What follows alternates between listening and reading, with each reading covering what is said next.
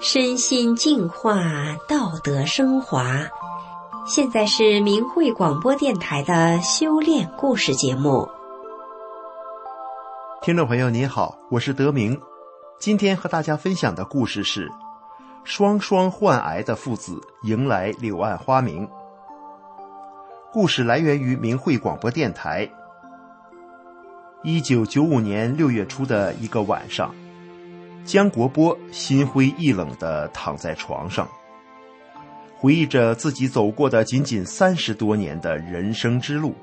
年纪轻轻就挤进了市级机关，刚提了副科长，才踏入仕途，还未等到光宗耀祖，就身患医学上治不了的重症疾病，而且还是人人都惧怕的传染病。与此同时，老父亲也诊断出肺癌，处于病危状态。他不禁感叹：难道老天是要灭我们爷儿俩吗？心烦意乱中，他顺手抄起了床头边的一本书翻看，没想到从此人生出现转折。下面就让我们一起听听他的故事。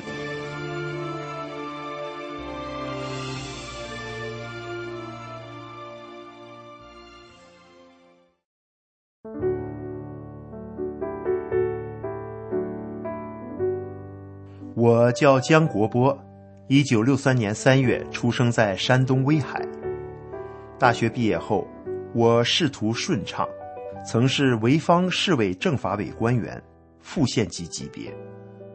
当时我还不到三十岁，在圈子人的眼中，我就已经成了路子野、人脉广、能办事的小能人了。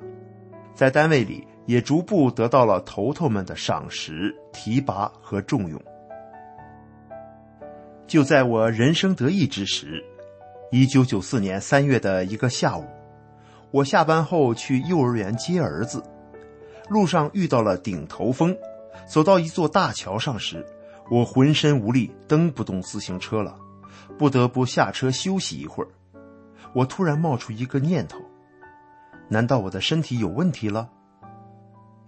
第二天，我没吃早饭就去了医院抽血检查。医生说，我得了肝硬化，这让我五雷轰顶。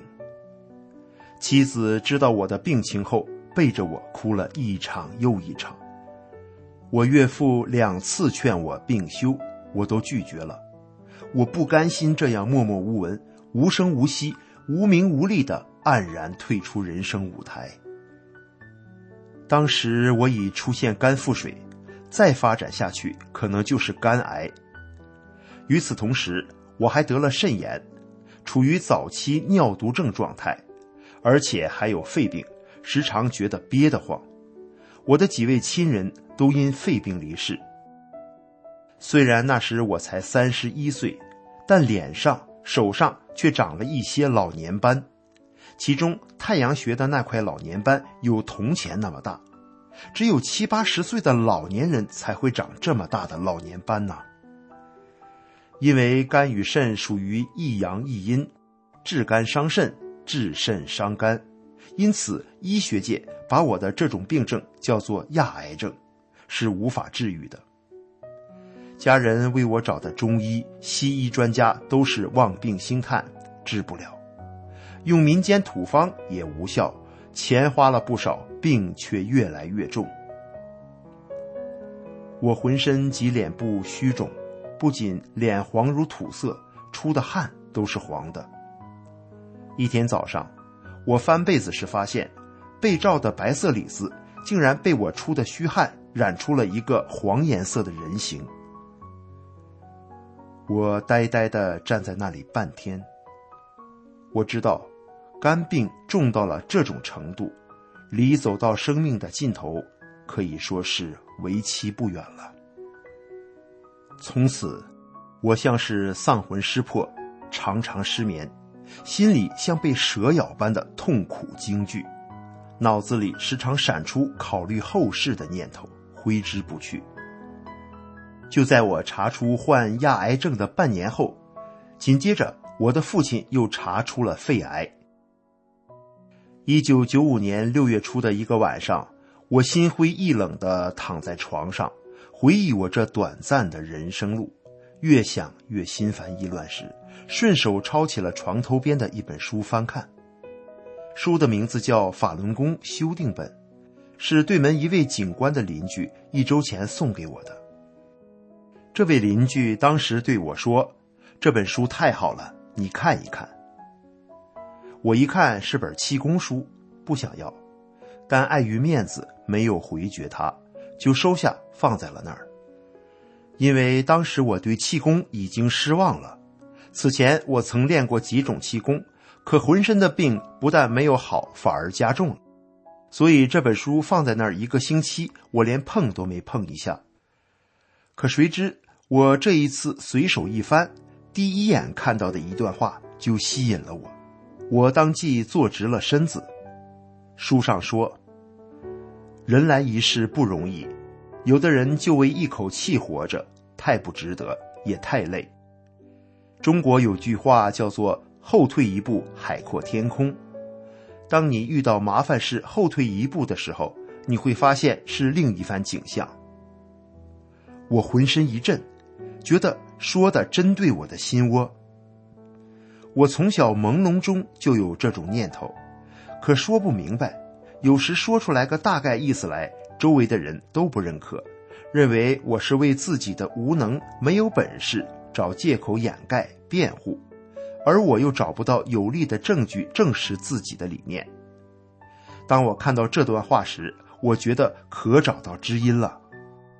我赶快翻书找动作说明，一看有动作图解，就立即翻身下床，照着书上的图解要求做了第一套功法的几个伸展动作，能量感很强，浑身舒坦。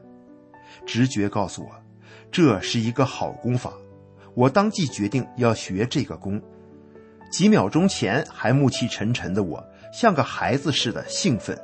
我穿好衣服，到对门邻居家告诉送给我书的警官：“这个功好，我要学。”第二天，正好当地法轮功学员利用中午时间，在一所礼堂第一次播放李洪志师傅在济南的讲法录像。